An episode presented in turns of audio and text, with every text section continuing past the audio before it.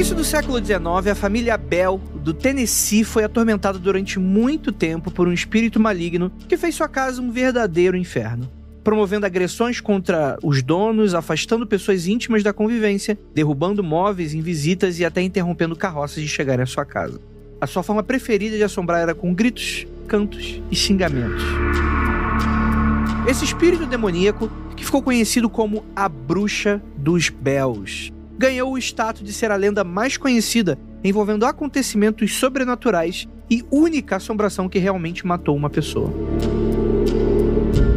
Esse caso ganhou notória importância principalmente por envolver o ex-presidente dos Estados Unidos, Andrew Jackson, que afirma ter presenciado manifestação da bruxa.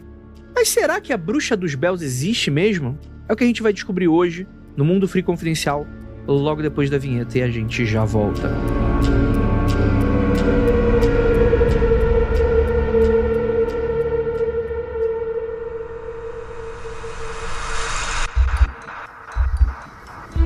Nada de errado com seu áudio. Adentramos agora através dos seus sentidos.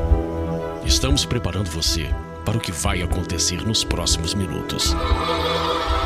Além do que conhece por tempo e espaço, o contato com algo além. Não conte para ninguém e nunca olhe para trás, pois este é Mundo Freak Confidencial.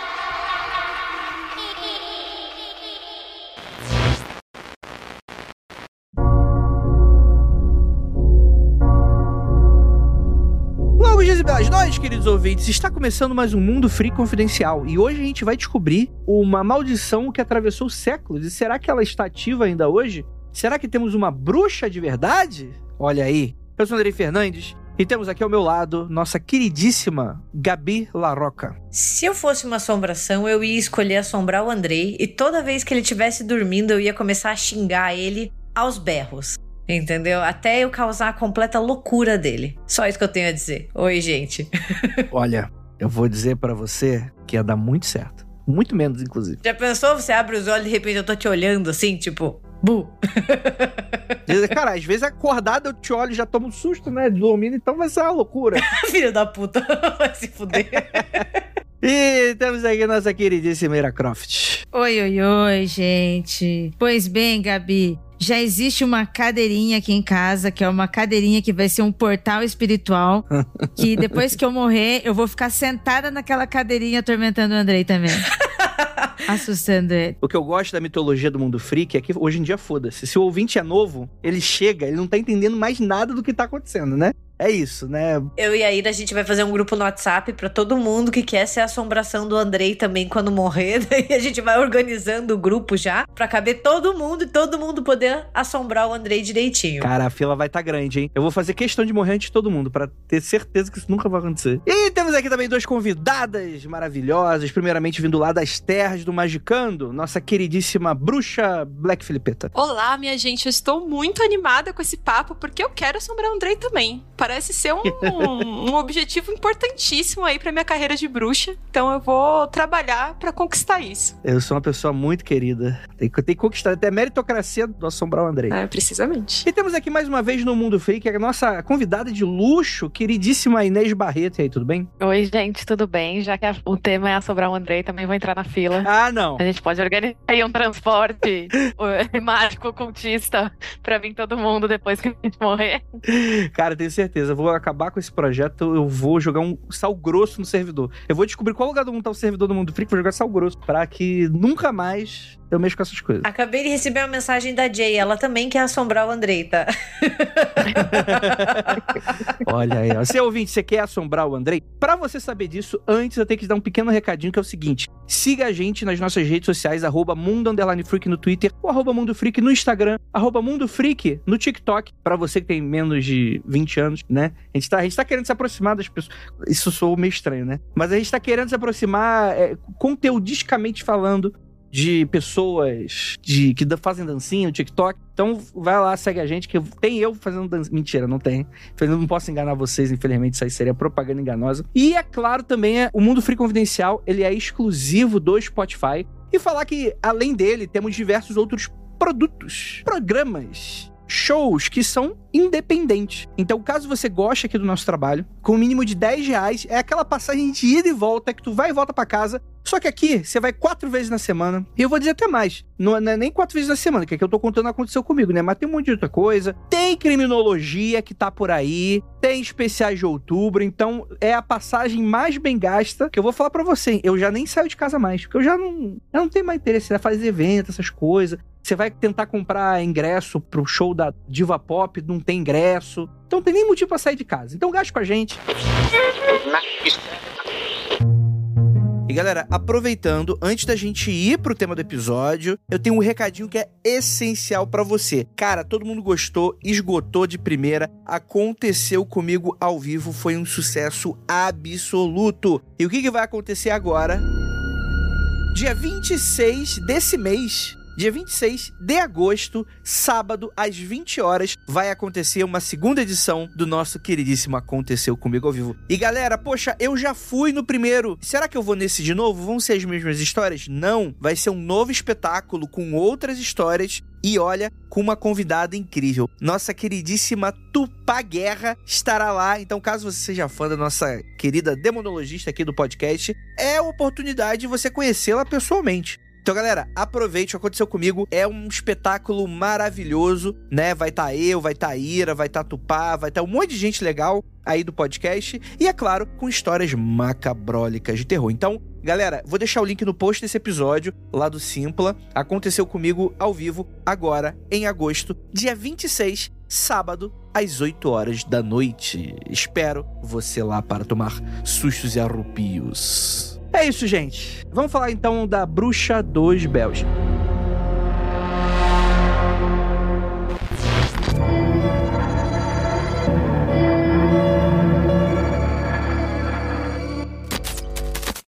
Mom deserves the best, and there's no better place to shop for Mother's Day than Whole Foods Market. They're your destination for unbeatable savings, from premium gifts to show-stopping flowers and irresistible desserts. Start by saving 33% with Prime on all body care and candles. Then get a 15-stem bunch of tulips for just $9.99 each with Prime. Round out Mom's menu with festive rosé, irresistible berry chantilly cake, and more special treats. Come celebrate Mother's Day at Whole Foods Market.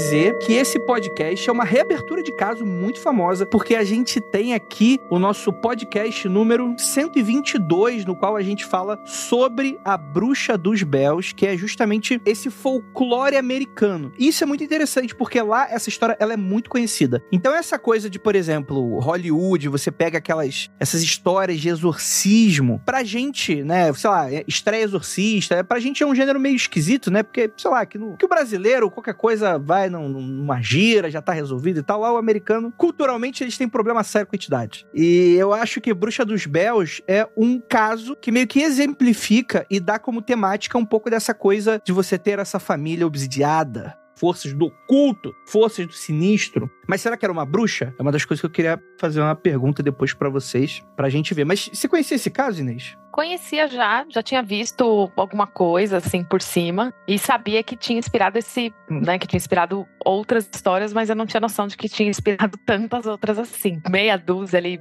10, 15 filmes e não sabia também que era inspiração de Poltergeist, né, que é um clássico do terror também. Mas americano gosta, né, de umas umas assombrações, umas casas mal assombradas, né? Isso é muito parte do imaginário deles, né? É, um filme bastante famoso que pega bastante de vários elementos dessa história é o próprio Bruxa de Blair, mas eles fazem uma adaptação própria deles, né? Então eles pegam se era questão dessa bruxa, só que é engraçado, né? Que é uma bruxa que não tem uma bruxa. É meio que essa força que tá ali no imaginário coletivo daquela população, meio que amaldiçoada, né? E sofrendo com, com essas forças invisíveis, né? Que é um pouco da cultura da bruxa que a gente vê também na, nas bruxas de Salem, né? Sim, e é um pouco do que tem no The Witch, né? Na bruxa do Robert Eggers, né? A bruxa mesmo, ela não é, até um certo ponto lá da, da história, ela é essa força, né? Essa coisa estranha que começa a acontecer e que vai vai guiando as pessoas para um lado ruim aí, né? Mas ela não tem uma forma física, né? Só são as coisas que vão acontecendo, né? E eu acho justamente interessante nessa história porque normalmente a bruxa nas histórias tem uma forma física. Ela é uma bruxa da floresta. Por exemplo, se a gente vai lá para os pontos de Green, as bruxas têm uma forma, né? Ela é aquela mulher que mora lá no, na floresta, que, que aparece de vez em quando, que cria um caso. E nessa história não, ela é justamente esse ser é, sem corpo, né? E que pela história vai ganhando, vai ganhando força, né? Ela começa como ali um, um incômodo para a família, bate na porta, incomoda lá e depois ela vai até conversando, né? Vai criando uma intimidade ali com a família que ela tá assombrando, né? Quem nunca, né? Criou intimidade com encosto, né? Que assombração, nunca criou uma intimidade com a família que ela tá assombrando. Eu acho muito interessante essa questão da bruxa ela não ter uma forma física ou ela não ter um corpo, mas ela ainda ser uma bruxa, então ela ainda está associada ao ato do malefício ou da bruxaria. E é ainda muito significativo isso ser nos Estados Unidos, porque os Estados Unidos eles bebem muito da cultura de bruxaria que vem da Inglaterra, né? A gente está falando de Inglaterra e Nova Inglaterra. E na tradição inglesa em relação à bruxaria, tem muitos relatos dessa ideia da bruxa, né? Essa bruxa que atormenta o vizinho, quando a gente fala desse tipo de malefício, né? Dela ter o poder de entrar na casa dos outros. Então tem muito essa coisa do limite do doméstico, né? Da ideia da invasão do lar, e elas sempre são retratadas como tendo essa habilidade de transcender o corpo físico, né? O corpo físico não impede elas de fazerem maldades ou de entrarem na casa de outras mulheres, né? Então, tem muito essa ideia da barreira, né, do, do limite físico, e isso é muito transportado para os Estados Unidos, porque são como se fossem tradições irmãs, né, digamos assim. Tanto que Salem tem, tem muito da bruxaria da Inglaterra mesmo. E o cinema, ele adora esse tipo de coisa, né, porque a gente estava falando da bruxa de Blair, que é essa ameaça invisível, mas que ainda é uma bruxa, né, ela ainda está dentro dos moldes de uma tradição de bruxaria, mas o próprio Suspiria, do Dario Argento, né, as bruxas elas têm essa habilidade de não se materializar tanto. Como a Inês falou, a bruxa do, do Robert Eggers. Tem um filme canadense que não é bom, tá, gente? Não é uma recomendação, tá? É uma perda de tempo. Mas o nome dele chama Superstição, que ele é de 82. E é um fantasma de uma bruxa que assombra uma casa, né? E é realmente uma, uma entidade ali de uma bruxa que morreu há muito tempo, etc, etc. Então tem uma tradição também no cinema de, de puxar esse tipo de história. Eu achei interessante esse seu apontamento, Gabi, principalmente porque eu não lembrava dessa história com tantos detalhes. Para mim, eu lembrava ela mais como lenda. E eu relacionava a lenda exatamente com isso que você acabou de falar, sabe? Tipo, com ódio às mulheres e caça às bruxas, que veio principalmente com esse arquétipo arquétipo da, da Inglaterra nos Estados Unidos. Eu lembrava mais desses detalhes, né? Mas depois que eu tava lendo aqui, eu, nossa, quantos detalhes que eu não lembrava sobre manifestações não físicas, né? Sobre manifestações sobrenaturais, por assim dizer, que eu fiquei até na dúvida do que eu achava antes, sabe? Eu mudei um pouco de ideia. fiquei meio assim, opa, pera, será que era só mesmo baseado em caça às bruxas como eu imaginava? Ou realmente aconteceu alguma coisa ali e acabou somando os dois imaginários? Sabe? Porque tem umas coisas meio doidas também. Mas eu gostei muito do que você falou, porque eu pensava muito sobre isso. Eu também achei uma coisa interessante sobre. Ele tem uma história de bruxa, mas ele tem essa coisa americana, dessa coisa meio datada, né? De muitos anos, vai e volta e avisa, né? E no final das contas, a gente vê, gente, que o medo do, do estadunidense sempre foi perder a casa, ter a casa invadida. Poltergeist não fez nada de novo, MTV não tem nada de novo. Eles sempre foram atormentados pela mesma coisa que é medo de perder o imóvel, entendeu?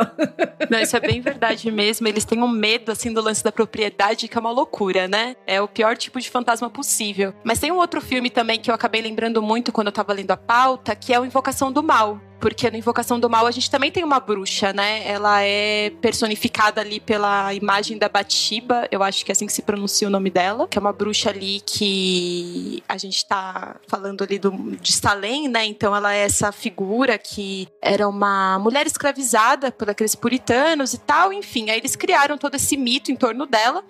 E no filme aparece também como essa pessoa que tá assombrando ali por conta da propriedade, todo mundo que vai morar ali sofre algum tipo de malefício dessa bruxa, né? Principalmente os filhos, né? Que também foi uma coisa que eu achei interessante conforme eu fui lendo a pauta, né? Os filhos, eles sofrem bastante, né? No casamento, em outras questões aí da vida privada deles. Então, eu, eu acho que é, é muito engraçado, né? Os filmes de terror, eles realmente são muito influenciados por essa história. Sabe o que é mais louco ainda, já que a gente tá falando de Salem, assim, é só um, uma curiosidade? É que quando os historiadores e historiadoras vão tentar falar sobre Salem e, tipo, entender o que aconteceu, né, para além só da ideia de, pai, de histeria coletiva, todo mundo ficou muito louco, né? A gente fala, não, peraí, vamos tentar entender mentalidade, religião, essas coisas. Tem uma historiadora em particular que eu gosto muito, vou deixar até a recomendação dela, que é a Carol Carlson, e ela fez a, a tese de doutorado dela sobre Salem, assim, ela tem um livro chama The Devil in the Shape of a Woman, e ela é fantástica. Ela levanta muito do porquê determinadas mulheres foram perseguidas em Salem, né?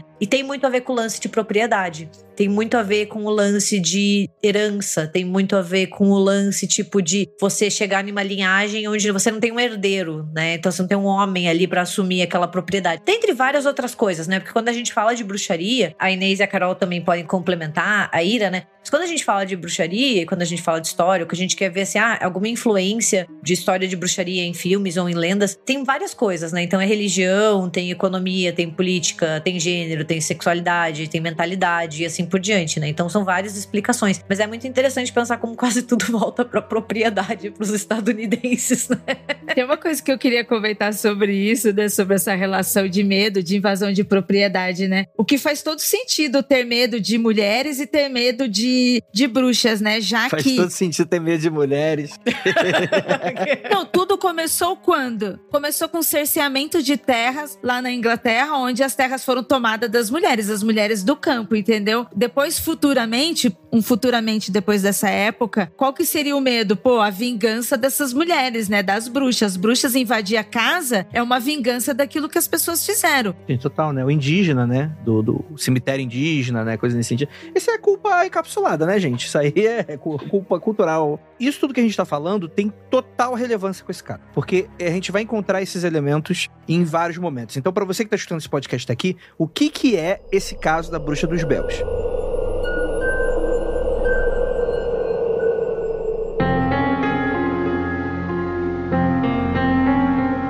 gente está em 1750, no condado de Edcombe, na Carolina do Norte. Antes de qualquer coisa, o nome da bruxa não é Bells. O nome Bells é a família no qual essa suposta bruxa assombrou. Bell, a gente está falando aqui do John William Bell Sr., né? Vai ter um júnior depois, né? Ele era um aprendiz de fabricante de barris durante seus anos de formação e ele chegou a a lutar na guerra, né? E aí esse é o momento que a gente tem a, o encontro dele com o presidente. Depois eles vão criar uma certa relação e tal, que vai ser importante aqui para essa história, né? Mas a ideia geral é que ele se casa com a Lucy Williams em 1782 Interessante salientar que ela tinha 12 anos, ele 32, né? Eles estabelecem morada numa fazenda que ele já possuía, só que a colheita não vai, não vai indo bem, etc. Eles já até têm filhos e por aí vai, mas eles acabam, depois de uma safra muito ruim, se mudando pro Tennessee, lá para 1801. E os Bells se estabelecem nas terras baixas de Red River, em Robertson County, no Tennessee. Hoje o lugar se chama Adams.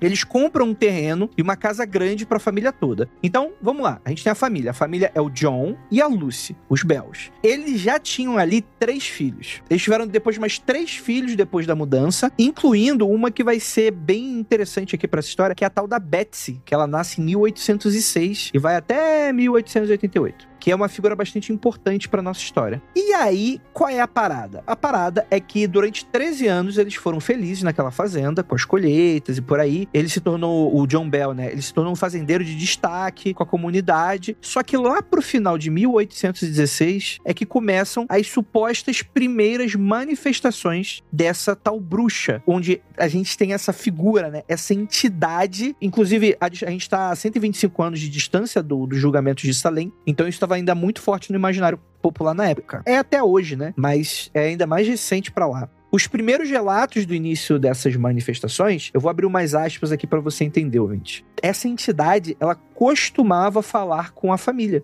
Então, ela é muito diferente de manifestações de poltergeists cotidianamente, né? Que costumam ser um pouco mais silenciosos, mais ligados à casa e coisas nesse sentido. E essa bruxa diz-se que ela vai falando com a família, conforme as coisas vão acontecendo, o que dota a essa entidade uma certa agência, né, uma certa personalidade muito interessante que a gente vai debater aqui. Então ela fala na primeira manifestação dela. Eu sou um espírito. Já fui muito feliz, mas também já fui muito perturbada e infeliz. Eu sou o espírito de uma pessoa que foi enterrada na floresta próxima. E a sepultura foi perturbada. Meus ossos desenterrados e espalhados. E um dos meus dentes foi perdido sob esta casa. Estou aqui procurando esse dente. Em outra tentativa de comunicação, ela teria afirmado: Um espírito de todos os lugares do céu, do inferno e da terra. Estou no ar, nas casas, em qualquer lugar, a qualquer hora, criados há milhões de anos. Hey, it's Ryan Reynolds, and I'm here with Keith, co star of my upcoming film, If, only in theaters, May 17th. Do you want to tell people the big news? All right, I'll do it. Sign up now and you'll get unlimited for $15 a month in six months of Paramount Plus Essential Plan on us. Mintmobile.com slash switch. Upfront payment of $45 equivalent to $15 per month. Unlimited over 40 gigabytes per month. Face lower speeds. Videos at 480p. Active Mint customers by 531.24 get six months of Paramount Plus Essential Plan. Auto renews after six months. Offer ends May 31st, 2024. Separate Paramount Plus registration required. Terms and conditions apply if rated PG. Então, assim, a gente tem essa manifestação. Conforme a gente vai passando os anos nessa história, essas manifestações vão se tornando cada vez mais violentas. Então a gente tem histórias dos donos meio que literalmente apanhando da entidade. Do tipo das crianças irem dormir, ter gritaria dentro de casa e tal. E no dia seguinte a galera toda com hematoma, nesse, nesse naipe das coisas que estavam acontecendo. E eu acho que é interessante também a gente salientar que esse caso ele é bastante antigo. Então, hoje em dia, acho que a Inês chega a falar isso, acho que no início do podcast, né? É muito difícil a gente conseguir separar o que, que é edição póstuma e o que, que é edição da época. Mas, de fato, coisas aconteciam, porque isso a gente vai ter depois do envolvimento do presidente, então é o tipo de coisa que a gente tem bastante registro de várias coisas, né? Mas até aí tudo bem. Carol, você já viu o espírito da surra nos outros assim, desse jeito? Deixar mandar para o hospital? Eu conheço algumas histórias de espíritos que conseguiam ter uma manifestação física forte o, o suficiente para machucar pessoas, para causar algum tipo de doença, para dar essa sensação de que apanhou. Pessoas que relatam acordar com arranhados no corpo e tudo mais. Então eu acho que é bem possível. Mas eu tenho uma teo... eu tenho algumas teorias sobre essa história aqui, porque eu não acredito que era uma bruxa, não. Já vou dar o spoiler do que eu acho. Eu também não, eu também não. Você também não? eu assisti muitos documentários paranormais para saber que isso não é um espírito, não é uma bruxa. Ih? Eu assisti muitos, muitos documentários paranormais. Sou versada nesta arte. com certeza não era, assim, pela forma como se manifesta. Inclusive, algumas partes do relato me faz pensar que era mais de um espírito né? Porque parece muito contraditório. E agora eu tô entrando aqui no rolê totalmente esotérico da coisa, gente. Eu vou até pedir licença, que eu não sei se pode, né? Aí o pezinho no magicano tá falando mais alto. Mas parece ser mais de um espírito porque eles têm comportamentos muito diferentes, né? Um é o que machuca, o que causa esse tormento, o outro é o que fala, é o até que vai trazer algumas informações sobre previsões e outras questões aí que não, não tá conversando muito bem, né? Mas eu eu diria que com certeza isso aqui é possível que seja até alguma coisa meio mandada, assim, sabe? A gente estava falando sobre a questão ali da propriedade, né? Nos Estados Unidos a gente tem muito forte isso de associar a presença dos espíritos com o lugar né, aqui no, no, Brasil e, enfim, na América Latina é muito comum que a gente também tenha essa, essa associação, mas geralmente esses espíritos são mais chamados de espírito do lugar do que necessariamente espíritos que vão perturbar uma família em específico. Posso até dar um exemplo. Se você for pensar em um filme, esses dias eu estava falando sobre o Silenciadas, que é um filme de terror também, ele vai falar sobre bruxaria latino-americana, se eu não me engano. E nesse filme a gente tem esse ambiente, esse lugar natural, se eu não me engano, até uma cachoeira, e tem esse espírito lá, que esse espírito pode acabar se colando nessa, na pessoa que vai visitar esse lugar. Mas ele não necessariamente vai perturbar uma família, percebe? É um comportamento diferente. E é até interessante conversar sobre isso, porque não é uma ciência exata, né? É um saber que você vai acabando aprendendo aí conforme você está praticando espiritualidade, feitiçaria, enfim. Mas esse relato, para mim, parece muito mais uma coisa mandada do que necessariamente um espírito do lugar, do que necessariamente uma bruxa. Aí eu não sei o que vocês acham acho. Não sou versada em nada do que a Carol acabou de dizer. a minha experiência com bruxas e com qualquer outra matéria de sobrenatural vai muito lado pro lado da história, né? Então, até um lado mais cético. Então, eu não, não tenho conhecimento algum nisso. Achei muito interessante tudo que ela falou. Mas, assim, a, a minha, o meu lado de quem assiste documentário paranormal quando tá sem sono, que eu faço isso muito, assim, aqueles documentários bem duvidosos, sabe, gente? Adoro. É esses que são bons, né? eu fico pensando assim, quando esse. Vamos, vamos falar, né? Quando a bruxa ela vem, ela começa falando assim: ah, eu sou um espírito. Ela começa com esse papo assim: eu já fui feliz, o meu corpo tá enterrado, mas foi meu túmulo foi ali mexido e é por isso que eu tô aqui. Daí passa a ideia do: ah, beleza, foi uma pessoa que já viveu, né? Ok. Só que depois, numa outra tentativa, ela volta dizendo assim: ah, eu sou um espírito de todos os lugares, eu tô em todos os lugares, né? Criado há, mais, há milhões de anos. Eu falei: não, peraí, então não é uma pessoa que já viveu. Olha a historiadora fazendo análise ali da bruxa. Não, eu fico pensando assim, tipo, se for pensar sem pensar em bruxa nem nada, pra mim é um demônio, tipo, que, que entrou por algum lugar ali e que tá fazendo isso. Porque eu vi um documentário há muito tempo atrás. Mas isso, gente, acho que eu tinha uns 10 anos de idade, tá? Não devia estar tá assistindo aquilo. Minha mãe deixou a TV ligada, eu assisti, não dormi por muitos dias. Foi uma, uma desgraça. Mas eu lembro até hoje que eles têm uma comunicação, tipo como uma assombração na casa. E daí perguntam pra assombração, tipo, ah, quando você viveu? E daí a assombração responde, eu nunca vivi. Daí eles falam, uau, é o demônio. E eu fiquei tipo, uau, é o demônio.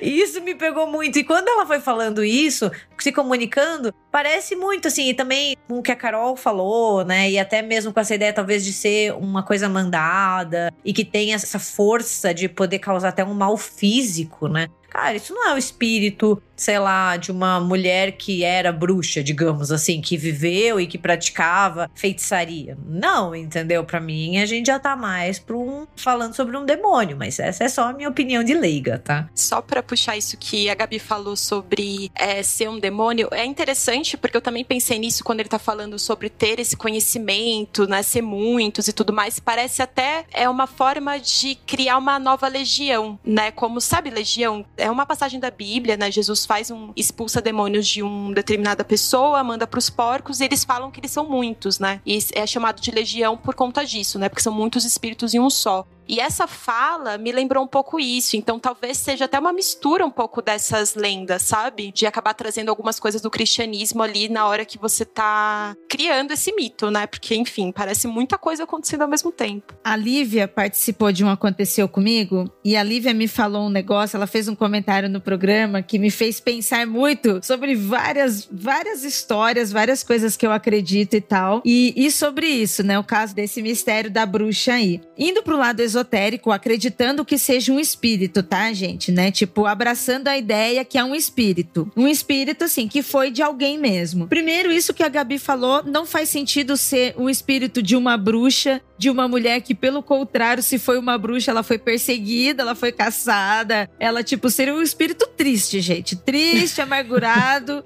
sabe? Então, para conversar por aí, né? Ou se fosse uma bruxa que fosse uma mulher do campo, uma feiticeira do campo, que trabalhasse com ervas e trabalhasse com essa conexão com a terra, também não seria dessa forma, né? Então faz todo sentido, mesmo a Gabi falando o lado cético dela, mas faz todo sentido. Não, não seria o espírito de uma mulher desse jeito, sabe? Então eu também não acredito que seja uma bruxa, mas eu acho que seja uma entidade, que seja alguma coisa ali. E aí eu faço esse comentário da Lívia, que foi o quê? A gente estava lendo os, os, relatos lá do Aconteceu Comigo e tinha várias histórias acontecendo várias coisas. Aí a Lívia falou assim: Bem, gente, e quem disse que espírito tá falando a verdade, né? Como é que a gente vai acreditar no espírito? Se nós pessoas já somos mentirosas e não falamos nada, né? Só falamos mentira, o que dirá o espírito? Então, quem disse que esse espírito não estava mentindo e eram vários espíritos, como a Carol falou, e estavam ali, sabe, tipo, zoando com a família todo esse tempo e brincando e passando os anos e uma coisa vai passando para outra, sabe? E aí as próprias pessoas vão alimentando isso, aí vai misturar esse imaginário com o fato histórico, né? Porque aí as pessoas vão aumentar também. E as pessoas vão alimentar isso, né? E aí, se era um espírito, ele foi ali alimentado ou se era alguma coisa, alguma energia,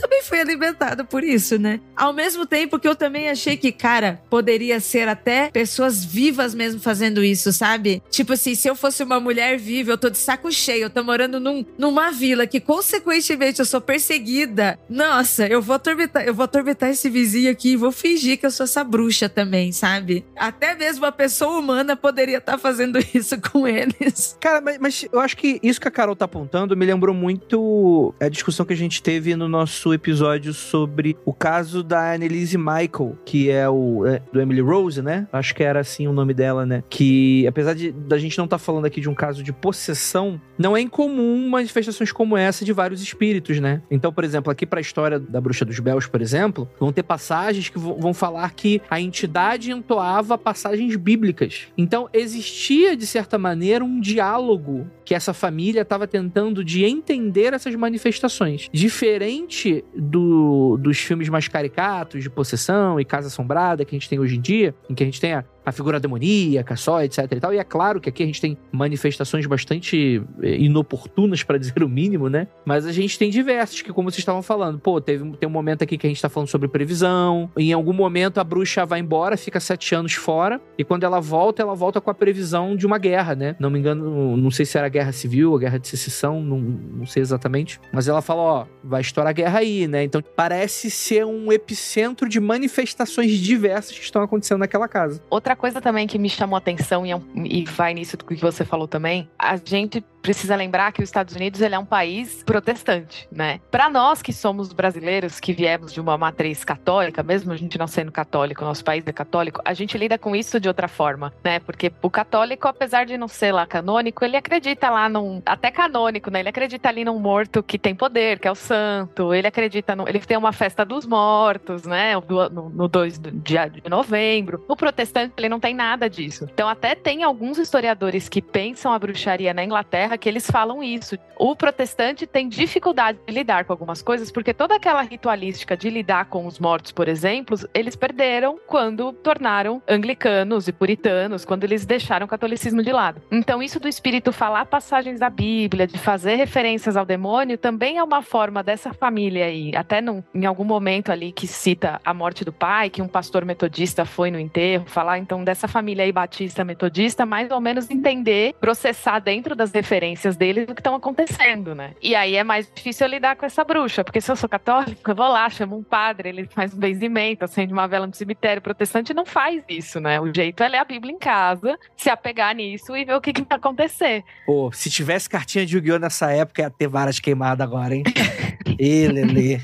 Com certeza. Isso que a Inês falou é muito interessante, porque a gente está tão acostumado com essa imagética católica e que é uma imagética que vai predominar na mídia, daí, né, nos filmes de horror, né? Mesmo eles vindo dos Estados Unidos, a imagética que prevalece é a imagética do catolicismo, né? Com essa simbologia. Gosto muito de um sociólogo que trabalha com filmes de horror e ele chama essas imagens e esse uso do catolicismo nos filmes de horror como tecnologia da salvação. Eu acho isso muito pertinente, assim. A gente pode pensar em tecnologias da salvação até para fora do, do cinema, mas no que a Inês estava falando, né? Dessa dificuldade que o protestantismo às vezes ele tem de, de lidar com, com os mortos ou de do que fazer, né? Me lembra um caso parecido, que é o caso do exorcismo do Roland Doe, que é quem dá origem ao exorcista, né? O William Peter Blatty, ele conhece o, a história e daí ele escreve o livro, né? E o menino, né, ali o, o, acontece na, na, década de 40, se eu não me engano, o caso de exorcismo dele. A família dele era de origem alemã, eles eram luteranos. E quem que foi fazer o exorcismo? A Igreja Católica. Então, assim, tipo, porque, né, você fica ali daquele. E agora? Como, pra onde a gente vai, né? E daí você acaba usando meio que um fundo cultural, né, coletivo. Então, eu acho isso muito importante também, né? A gente sempre pensa em religião, às vezes, de uma maneira muito assim, cada um na sua caixinha. E as coisas, a mentalidade, as práticas, elas são muito mais fluídas do que a gente imagina, né? A gente tem muito mais contato com outras religiões e outras tradições do que a gente a, a gente até pensa. E o o catolicismo, pensando assim, o cristianismo como um si, como em si, ele dialoga muito, né, entre as suas várias vertentes e as suas várias linhas. Você me, me falou uma parada porque é uma coisa que eu já tava achando, né? Porque eu pensava que fosse só por uma questão do exotismo católico dentro de uma cultura não católica. Eu já escutei isso algumas vezes de algumas análises culturais, assim. Eu acho que até foi até desmistificado depois, mas eu lembro que tava rolando muito nas redes sociais uma explicação do porquê que a família Adams é retratada muito daquele jeito. E aí estavam tentando fazer uma leitura do tipo, ah, mas eles eram vistos como latinos católicos sempre desde o início. Eu acho que isso não é verdade exatamente, tá? Mas eu fiquei imaginando, eu falo, cara, realmente, né? Quando tu vai para lá, tipo, aquelas novelas antigas brasileiras, que você tem aquela imagem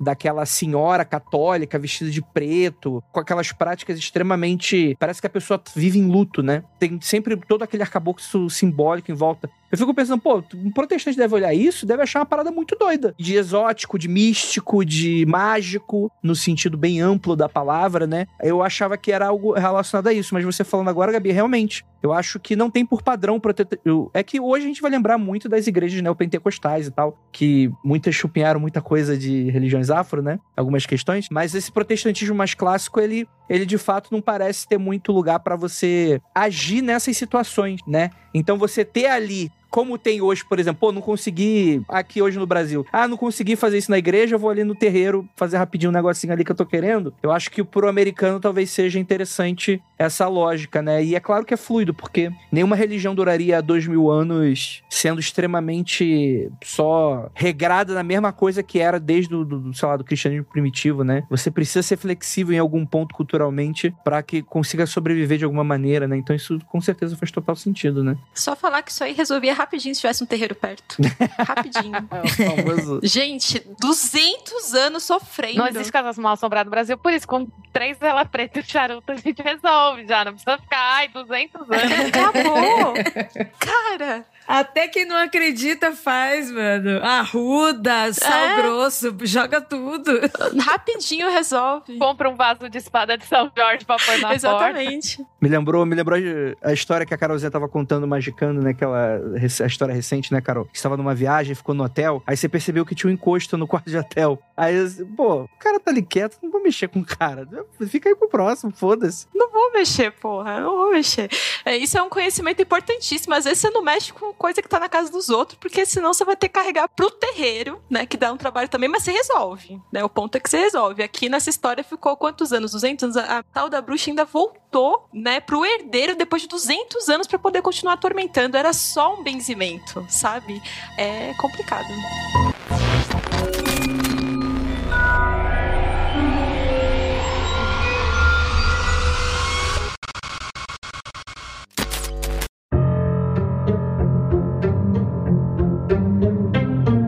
Aí que a gente vai ter um pouco esses primeiros relatos, né? Que eles são bem difusos. Só que essa lenda ela vai ganhando força, né? Principalmente por causa dos vizinhos. Por mais que a gente tenha aí numa situação de fazenda, né? Grandes áreas amplas, né? E abertas, a gente tem uma situação de vizinhos que começaram a perceber coisas estranhas que estavam acontecendo. Viam que as crianças tinham hematomas, notavam durante a noite alguns gritos e coisas nesse sentido. Então, com o passar do tempo, meio que a lenda foi ganhando uma forma, né? Teve uma vez, por exemplo, que um dos vizinhos meio que ficou desconfiado. Cara, tá rolando alguma parada, esse pai de família aí tá metendo louco. A gente não sabe o que tá acontecendo, né? E aí teve um, esse casal de vizinhos, ele, eles se aproximaram da família e falaram: Ô, podemos dormir na tua casa hoje? Porque para mim é um convite muito louco, é um autoconvite muito louco, né? Tipo, ô, posso dormir na tua casa hoje, né? Tipo, meio esquisito, né? A gente tá falando aqui do James Johnston, que é um amigo próximo da família, né? O ca casal que morava ali perto, né? Então eles resolvem ir lá passar a noite. Meio que em dado momento, durante a madrugada, as roupas do convidado são retiradas, são removidas, e ele começa a levar tapa da entidade.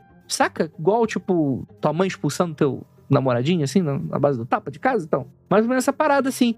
E aí ele grita a frase que ficou bastante conhecida, né? Em nome do Senhor, quem é você, o que você quer, né? Ele não obtém resposta e o fenômeno acaba parando aquela noite. Então, assim, as coisas vão cada vez mais se tornando mais estranhas aí para a família dos Bells. E aí é o que que acontece? A gente vai falar aqui do presidente americano, do Andrew Jackson, né? Andrew Jackson. Que ele é um dos americanos, um dos, um dos americanos e também um dos presidentes americanos, são muitos, né? Então eu não lembro nem dos cinco últimos, vou lembrar do 38º, nono, quíntuplo, não, não sei. Mas qual é a parada? A ideia é que o presidente americano era meio que um, não vou dizer amigo, mas ele era um correlacionado do Bell e ele ouviu, começou a ouvir falar dessas histórias que começaram a estourar nos Estados Unidos igual o rastro de pólvora e falou: "Brother, eu vou dar uma olhada lá". E aí ele pegou os cavalos, montou uma comitiva e foi para casa dos Bells fazer uma visita. E é muito interessante que a gente vai ter uma série de micro-relatos de como foi a saída, né? Começando que em dado momento os cavalos não queriam mais ir na direção da casa. Eles não estavam nem próximos, estavam no meio da viagem, os, os, os, cavalos se recusavam a avançar em algum momento, né? Fazendo com que a carroça desse solavancos e acabou parando de repente preso no leito lamacento de um riacho que eles estavam passando. Depois de vários minutos tentando convencer os cavalos, né? Parece que chamaram o terapeuta do cavalo para convencer. Não, continua, que vai dar certo. Acredite nos seus sonhos, já acha saltos. Dizem que durante essa tentativa de tirar o, a carroça, né? Não é nem carroça, né? Meio que eles escutam uma voz feminina enquanto que eles estavam tentando. Então, você vai ter essa viagem com várias historinhas que vão sendo contadas, né? Que vão adicionando um pouco no folclore da coisa toda. E aí, o que, acontece? Tem uma história maravilhosa, inclusive, um pouco dessa comitiva, que tinha um cara que estava ali na comitiva dos presidentes, que ele andava armado, etc. Eu acho que nessa época todo mundo andava armado, né? E aí ele meio que ficava fazendo troça da situação. Ele, ele se chamava de domador de bruxas, e toda hora que mencionava, assim, a, a, a entidade, ele meio que colocava a mão na arma, falava, ah, não, se tiver bruxa mesmo, toca pro pai que o inimigo cai. e, aí e ele começava a, a, falar sobre isso e tal, falando que a, a bruxa dos Bells estava com medo da bala de prata que estava em sua arma, né? Horas se passaram e durante a noite o homem começa a gritar, começa a sacudir o corpo em várias direções, reclamando que estava sendo espetado com alfinetes e espancado severamente. E, pô, assim, as cenas falam que ele teria levado um chutes invisíveis, coisas nesse sentido. Irritada, essa tal entidade teria pronunciado a palavra fraude enquanto fazia isso, né? E provavelmente esse homem voltou antes, mais cedo para casa, né? no mínimo, né? Mas a galera ficou completamente apavorada depois desse relato de manifestação e os homens do Jackson imploraram para ir embora, né? Eles já tinham ali che chego na fazenda, e eles imploraram para ir embora, mas não, não, deu certo não, né? Inclusive, alguns alegam que o presidente Jackson teria ido realmente embora mais cedo da, da visita, teria proclamado: "Prefiro lutar contra os britânicos em Nova Orleans do que lutar contra a bruxa dos Bells". Olha, então não dura muito, né? Essa essa macheza aí não dura muito. E é aí que a gente vai ter depois a questão da Betsy, né? Que seria uma das filhas mais novas aí do casal, né? Do casal de seis filhos. O casal que tinha seis filhos, né? Uma das filhas, a Betsy. Mas é muito interessante esse relato, porque, pô, Imagina hoje em dia, o President Biden, depois dos tropicões, vai visitar a família Warren, depois de escutar sobre. É uma parada grande, né? Não é uma parada qualquer. Tipo, por mais que a gente esteja falando bastante sobre questões mais folclóricas, né? Esse, um misticismo meio dúbio, né? Mas é uma coisa meio que dá um valor para essa história de alguma maneira, né? É um presidente dos Estados Unidos fazendo a visita para uma casa assombrada e saindo com, a, com o rabinho entre as pernas, né? Isso é interessante. Talvez isso tenha contribuído também para a história ser tão famosa, né? Porque presidente é uma grande coisa nos Estados Unidos, né? Eles decoram a ordem dos presidentes, né? É uma figura que faz parte desse folclore, desse imaginário da nação, né? Ainda mais significativo porque dá muita credibilidade pro relato, né? Porque olha, uma pessoa de verdade, uma pessoa pública que entrou para a história, né? Entrou para a história, eu não gosto desse termo, mas dá para entender, né? Que entrou para a história dos Estados Unidos, né? Como um comandante, como o nosso líder veio aqui e ele verificou. Então, assim, ele é, é uma das provas de que essa assombração é verdadeira, né? E a gente também tá falando muito nisso que a, que a Inês falou, de que o presidente ele tem um peso muito importante para os Estados Unidos, assim. Não que não tem outras, mas assim, para eles é algo muito, assim, é um líder, é, é um voto volto de toda uma imagética e de uma honra muito grande, né? De uma, digamos assim, uma autoridade muito grande, principalmente esses que estão envolvidos mais lá pro lado da guerra de secessão, para é, esse tipo, como a gente fala assim, uma história, entre muitas aspas, fundadora, né? Que eles chamam de história fundadora dos Estados Unidos. Então, para eles é ainda mais importante esses homens que estiveram envolvidos na, na formação do país, né? E lado a lado com a igreja, né? A personificação que garante, né, que toda essa, essa imagem que a população tem com, meio que comprova, né? É, ele meio, essa figura meio que substitui o papel do Papa, por exemplo, né? Porque na igreja você tem o Papa que, que é a grande figura de autoridade. Como lá nessa cultura deles protestante essa figura nem existe, né? E seria o rei da Inglaterra, né? O presidente substitui essa grande figura de autoridade, né? Então a nossa autoridade máxima falou que essa sobração aqui é de verdade, então é de verdade mesmo e vira esse mito nacional, né? É interessante isso, né? Por mais que não seja realmente uma figura, vamos dizer assim, de líder religioso, né? Oficialmente, mas de fato, quando para pra analisar, principalmente aquela parte mais ideológica dos Estados Unidos, da Terra Prometida, né? Do tipo, pô, a nação está sendo guiada por Deus e coisas nesse sentido, de fato, eu acho que existe aí uma representação bastante iconográfica da, desse cargo né? Com certeza. E eles têm isso até hoje, assim, na história mais recente, eles bugam muito quando tem escândalo político, assim. O Watergate envolvendo Richard Nixon, uhum. assim, é uma grande ferida na história dos Estados Unidos. Isso desestabiliza eles de uma maneira, assim, muito única, porque eles têm esse apego a esse, essa liderança, né?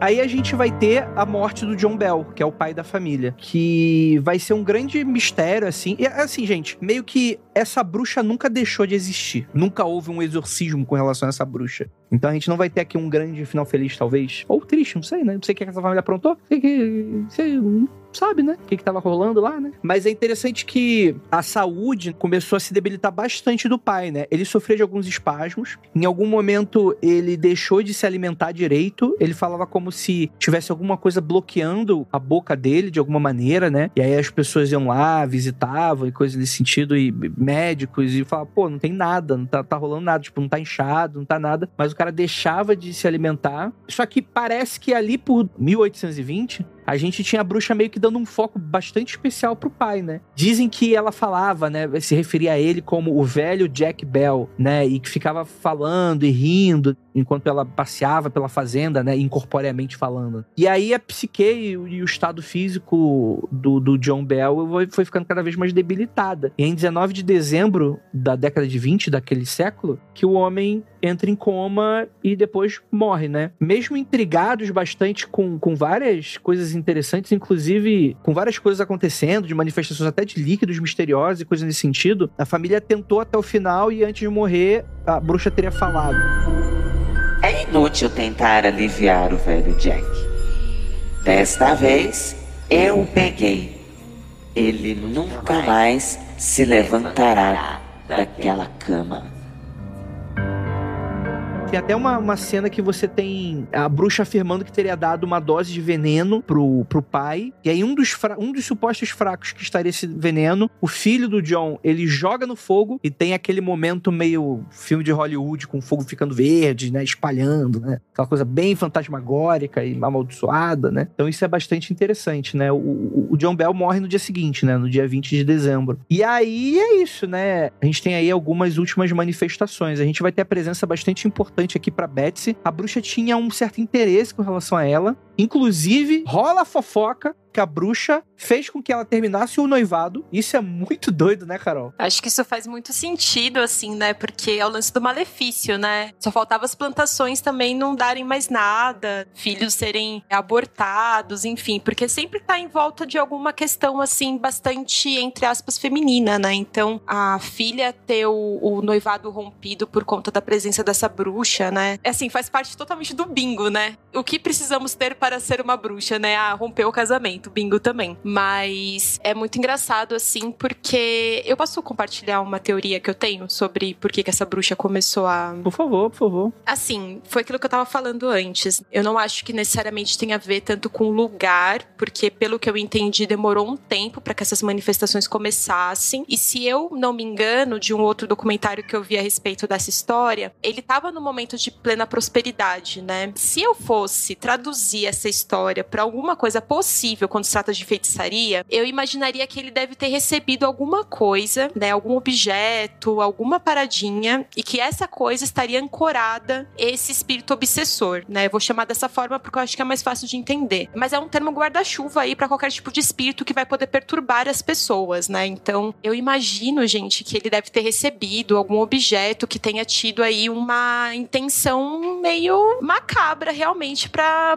perturbá-lo, né? Porque quando ele morre, parece que as coisas melhoram um pouco, né? Que fica um pouco menos aterrorizante aí a presença dessa bruxa na família. E é difícil de explicar muito bem como funciona essa ancoragem quando se trata de feitiçaria, mas basicamente eu posso até dar um exemplo de uma história que eu ouvi há um tempo atrás. Se eu não me engano, quem contou foi a Deia Freitas, Vale Não Inviabilize. É uma história do espelho, uma história muito aterrorizante, que é um casal que recebe um espelho de presente de casamento. E esse espelho ele é muito bonito, né? Ele vem em volta de um, de um pano muito bonito, eles colocam ali na casa deles. E aí começa a ter várias questões que parecem um pouco um poltergeist, né? Coisas quebrando, coisas se movendo, a esposa desmaiando e acordando toda amarrada com aquele pano. Então tem essa, essa parada física, né? Para além de você só ter pesadelos, de você ter a sensação de que tem alguma presença, você tem também essa interação física é do espírito com você. Conforme ela vai contando a história, a gente percebe que é como se alguma coisa tivesse sido colada nesse objeto e enviada para perturbar esse casal. E aí eu imagino, né, conforme eu tô lendo essa história, que alguma coisa semelhante aconteceu com essa família, né? Dá para saber? Não dá, não dá para saber, né? Mas eu fico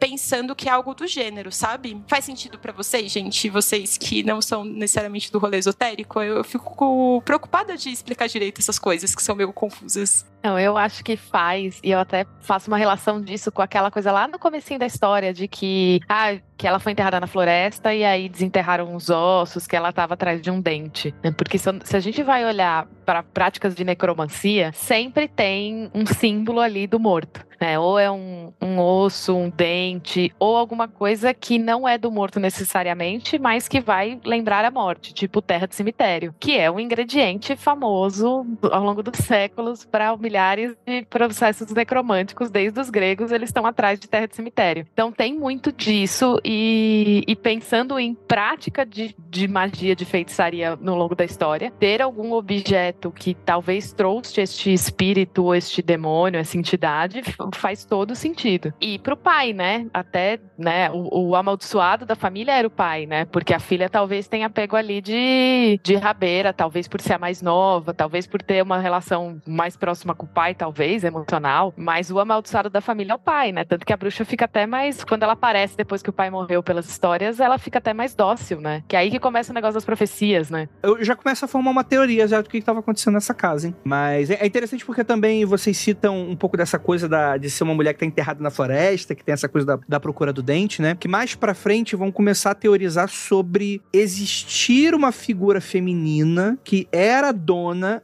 da região, da casa, e que teriam dado um golpe nela, que é algo muito comum, principalmente nessa época, e que aí ela teria morrido de desgosto, e aí teria um pouco dessa assombração ser uma das motivações. Mas isso, se eu não me engano, também é uma coisa bem póstuma, assim, não é uma parada necessariamente super, sei lá, que acharam na hora, né? Essa parte também é muito interessante. E a Betsy em si, vocês estão falando, é correto. A Betsy, ela entrou na escola, né? Ela já era adolescente. Um professor mais velho, 10 anos mais velho, se interessa por ela, fala que quer se casar com ela. E eu vou adicionar um elemento novo aí que talvez possa adicionar em algumas teorias, né? E dizem que, dizem que esse cara mexia com umas paradas, o que é muito interessante porque essa figura masculina que mexe com o oculto é algo às vezes raro de você ver nessas histórias. Geralmente é a figura feminina mesmo, colocada aí. Dizem que ele se interessa por casar com a Betsy. E aí vão descobrir que esse maluco é casado só que ninguém sabia que era a mulher dele. E rolavam uns rumores de que ele fazia umas paradas com a mulher dele, de feitiço, alguma coisa. Só se sabe que depois que o pai dela morreu e ela terminou o noivado, esse cara deu um fim na mulher, apareceu de novo para se casar com a Betsy. Então fica aí um elemento a mais nessa história, mas novamente, né? Muito rumorado esse tipo de coisa. Casos de família, né? É, total. Mas de fato a Inês tem razão, né? Depois da morte do pai, a entidade meio que dá uma apaziguada nesse sentido. E Depois de três semanas depois da morte do John, né? A entidade se despede e promete visitar o descendente mais direto do John Bell em 107 anos. Então fala, ó, marca aí no Google Agenda eu tô voltando. 107 anos, tamo aí. Que comprometimento, né? Daqui a 107 anos estarei de volta. Porra. Pô, a férias merecida, né, cara? Pô, depois de tanto tempo aqui, né? E era muito garantia que realmente a família ia continuar, né? Ia ter família depois, né? Já pensou se ela volta e não tem mais descendente vivo? Tem ninguém. Porra, cadê a galera, velho? Todo mundo foi. A família mudou, né? Tipo, ai, cansamos de viver aqui, vamos, sei lá, pra Nova York, não tem mais ninguém da família lá.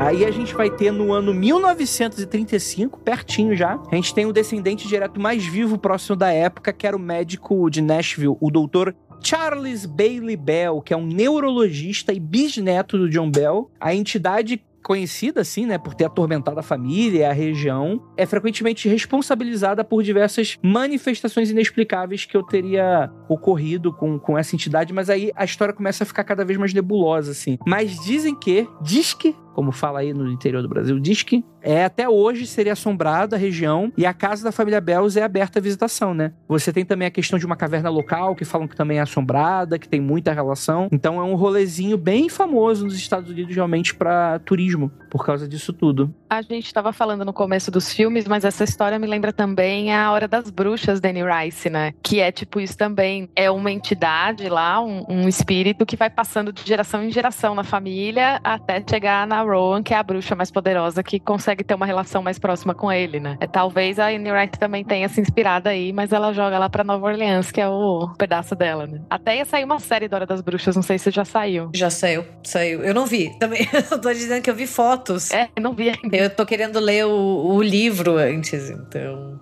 Eu não, não vi, mas quem leu, eu já li. Quem leu falou que a adaptação tá bem diferente. Eu gosto muito do livro, mas eu também quero assistir a adaptação. Mesmo quando eu não gosto, eu gosto, sabe? Eu tenho muita vontade de ler o livro, mas 992 páginas me, me quebra as pernas, assim. Eu sei que é horrível falar isso, que a gente não tem que falar, mas assim. É um tijolo! Como que a gente lê isso, sabe? Se você, É um tijolo, É. gente. se você dorme com ele, ele cai na tua cara e te machuca. Você tem noção? Não dá. Eu li adolescente e eu tinha tempo, gente. Eu tinha tempo. Então eu era adolescente, eu tinha que fazer, toma, lê os livros grandes.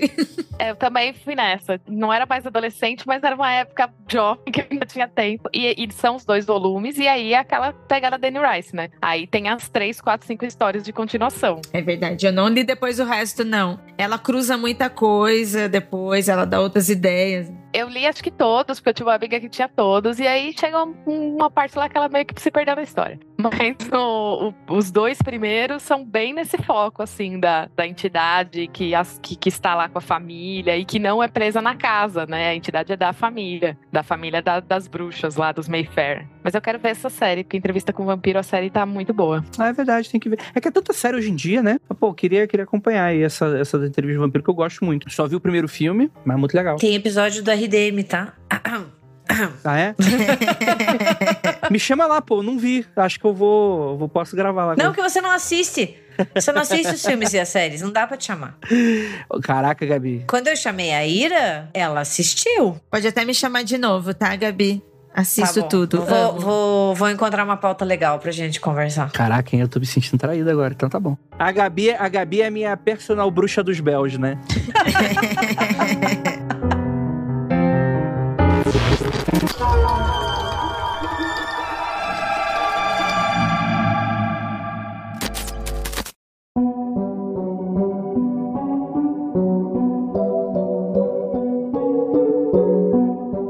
Cara, eu tenho uma teoria sobre, sobre essa história toda que eu gostaria de compartilhar com vocês. Essa é uma história bastante folclórica. Eu acho que é seguro falar que boa parte dela pode sim ter sido exagerada ou inventada em alguma medida, né? Mas fazendo aqui a brincadeira do mundo freak de que a gente vai acreditar de fato em que tudo aconteceu da maneira como a gente acredita, né? Pelo menos da manifestação, quer dizer, a explicação pode ser qualquer coisa, você pode dar explicação cética, né? Mas, cara, eu não duvido, talvez a gente esteja falando de um lugar muito especial, no sentido de. Aí eu não sei exatamente porquê, porque a gente não tem exatamente uma origem, concordo com a Carol, não acho que isso seria trabalho para uma alma possessa, porque que é algo que algo fez assim. É algo, algo que atravessa tantas décadas e tantos séculos, é algo muito diferente. Então acho que a região tem uma questão e a casa foi, foi construída em cima de alguma parada. Então eu não acho difícil a gente estar tá falando aqui. Gente, agora eu tô falando teoria esotérica aqui, vambora, acredito quem quer. A gente tá falando aqui de um vórtice de alguma ligação que esse lugar tem, seja talvez um lugar religioso de outra religião, seja aí um cemitério de algum outro lugar, de alguma outra coisa que aqui esteja. Um ponto de força, né? Um ponto de força, tipo, sei lá, cruzamento de linha de lei, aquela coisa mais esotérica de 70 possível. E que permite com que essas manifestações aconteçam dessa maneira, né? Então é uma coisa a se, a se pensar nesse sentido, porque eu acho que é muita coisa envolvente. Realmente acho que não, fa não faz muito sentido ser. Mas é claro, pro afegão médio daquela época faz sentido, porque essa ideia de bruxa é algo do imaginário popular da é um folclore, né? É algo do imaginário popular da época. Eu tô utilizando do meu folclore para tentar explicar um folclore deles de tempos de séculos atrás, né? Então eu acho que nesse sentido eu acho que pode ter muito a ver com isso, pode ter muito a ver. Pode ser as duas coisas. Pode ser a manifestação mágica, né, de realmente ter tido uma entidade, quanto o aumento das pessoas nisso, o aumento da história mesmo, sabe? Sim. E a própria entidade ou mais de uma entidade, como a Carol falou, abraçar isso, entendeu? Tipo, abraçar o que as pessoas estão falando. É a cara de um espírito zombeteiro, aproveitar já tem medo de bruxa, então vou me chamar de bruxa. Ah, tem medo de tal coisa, tem medo de perder o noivo. Ah, então é isso que a gente vai estar tá fazendo, porque aí isso vai pegar no pessoal, né? Vai pegar no pessoal, é o que o zombeteiro faz. Então eu acho que deve ser uma mistura de tudo isso mesmo. E pensando no lance da caverna, pensando na questão de que ainda tem a caverna, né, na propriedade que as pessoas ainda visitam hoje em dia, provavelmente deve ter alguma coisa ali, um ponto de força, alguma questão na região que colabore, né? Eu concordo. Sim. Tem aquela história que o Michael contou no Magicando uma vez, né? Do, da entidade, né? Que tinha uma, uma menina que tava passando por uma, umas questões psicológicas e tal. E baixava algumas coisas nela, né? No sentido mais popular do termo, né? E aí estava sendo tratado como uma, uma questão de natureza psíquica, né? E chegou a entidade, vral, vral, vral, vral, começou a contar um monte de coisa que, de vários psicólogos lá que ninguém sabia. E a galera ficou puta e cagou a porra toda, enfim. Escutem lá esse episódio do Magicando com o Michael, nem sei qual é, enfim, se virem, escutem o Magicando inteiro. Dê audiência pra gente.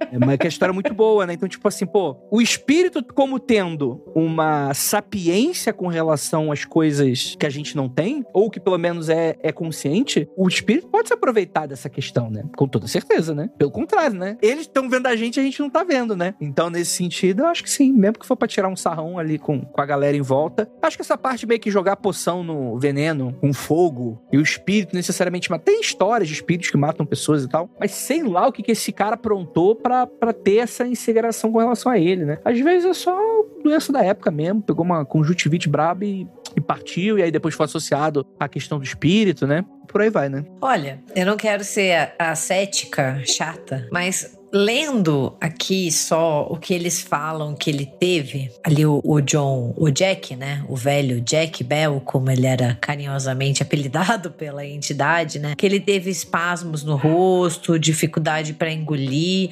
Fico pensando se, novamente, gente, não sou médica, tá? Mas se ele não pode ter tido um derrame, um AVC, alguma coisa ali que tem uma explicação, né, né natural, no sentido de que ele sofreu ali algo alguma coisa. Muito essa coisa, essa de não conseguir engolir, sabe? Das pessoas olharem e falarem que ele tinha, né, esses espasmos no rosto, o rosto tá muito modificado. Fico pensando se não pode ter sido um, um, AVC ou algo assim, sabe? Que na época não teria como você dizer que o que era, né? Então você vai pela explicação que para você é a explicação mais racional. É, tem todo jeito de derrame, né? E naquela época você não tinha como diagnosticar isso, né? Não, não tinham descoberto ainda o que era um derrame. E você já tem todo o lore, né, ali da, daquela entidade no, na casa. Então, tipo, o mais lógico, o mais racional é que a entidade tá, tá fazendo algo com ele. É a responsável, né? Então, assim, é, de irracional isso não tem nada, pelo contrário. É, pode ser um derrame causado pela entidade.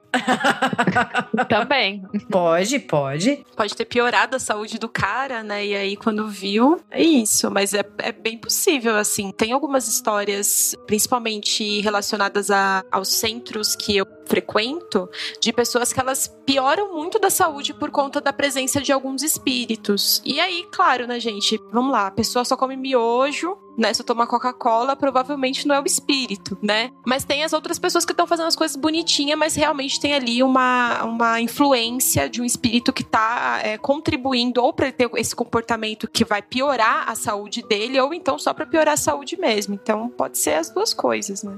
Se fosse magicando, eu abri o tarô pra perguntar, mas como não é magicando, fica aí a curiosidade. Escute o magicando pra saber. O que ia falar em Quinta Terreiro, isso é muito comum, né? A, a, a, história de que algum espírito que está perto tá causando alguma doença, né? Ah, total. De que alguma energia tá desequilibrada, que alguém fez um trabalho para você ficar doente, isso é muito comum, né? E aí, pensando no lugar também, outra coisa é que, assim, faz sei lá, 200 anos, 300 quase, que as pessoas estão pensando que aquele lugar é mal assombrado. Se não tinha uma assombração, agora tem, porque todo mundo que vai lá tá na expectativa de ver uma assombração. Tá todo mundo criando ali essa, essa coisa no lugar. Então, mesmo que não tinha, hoje os 300 anos ali da galera indo lá ver assombrações pode ter criado aí, pensando também na, na lado esotérico, um, uma tulpa, né? Uma forma de pensamento, uma energia que tá lá sendo a bruxa, é. né? A grande tulpa chamada capitalismo. Sim. Colocando roldanas e, né, e efeitos visuais. Sugando as energias de todas as pessoas da Terra.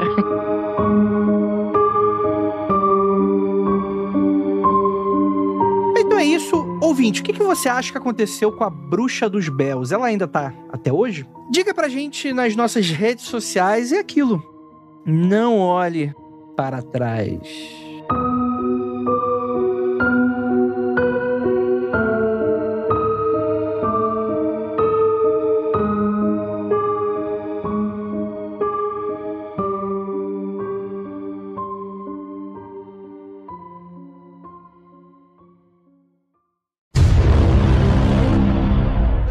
Coisa, o nome da bruxa não é Bells. O nome Bells é a família no qual essa suposta bruxa assombrou. Caralho, você não vai acreditar que acabou de acontecer. É, o Andrei está sendo assombrado nesse exato momento ao vivaço. Caraca. Acabamos de ver. Eu, que...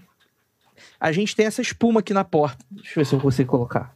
Que acabou de cair no chão. Tá meio... Porque tá por causa do filtro. Mas é uma espuma na porta. Que tava... A porra da gata não abriu a porra da espuma pra ir embora? Ela levantou e puxou. Ela tá miando, a outra gatinha tá aqui miando, é isso. Eu pensei que era uma assombração mesmo, é, é só os gatos, que bom. Né? É. A gente sempre torce pra gato. É. Mas o bom de ter gato é isso, né? Você sabe que não é uma assombração, é, é o gato só. Às vezes rola de ter uns barulhos aqui na cozinha os dois gatos estão comigo, aí eu finjo que eu tenho um terceiro gato, né? Que aí eu fico mais é. tranquila. É mais fácil, né? É. A gente tá falando aqui do século Ai! Dizer. Peraí, que eu editei a pauta sem querer. Pronto. eu fui escrever Por isso que a gente coisa... não manda a pauta pra Gabi antes, é isso que acontece. Você apagar tudo aqui. Desculpa, agora foi. Já voltei, deu Ctrl Z. É... Bem, a gente tá falando aqui do século XVIII? 1750? É, século 19. 19.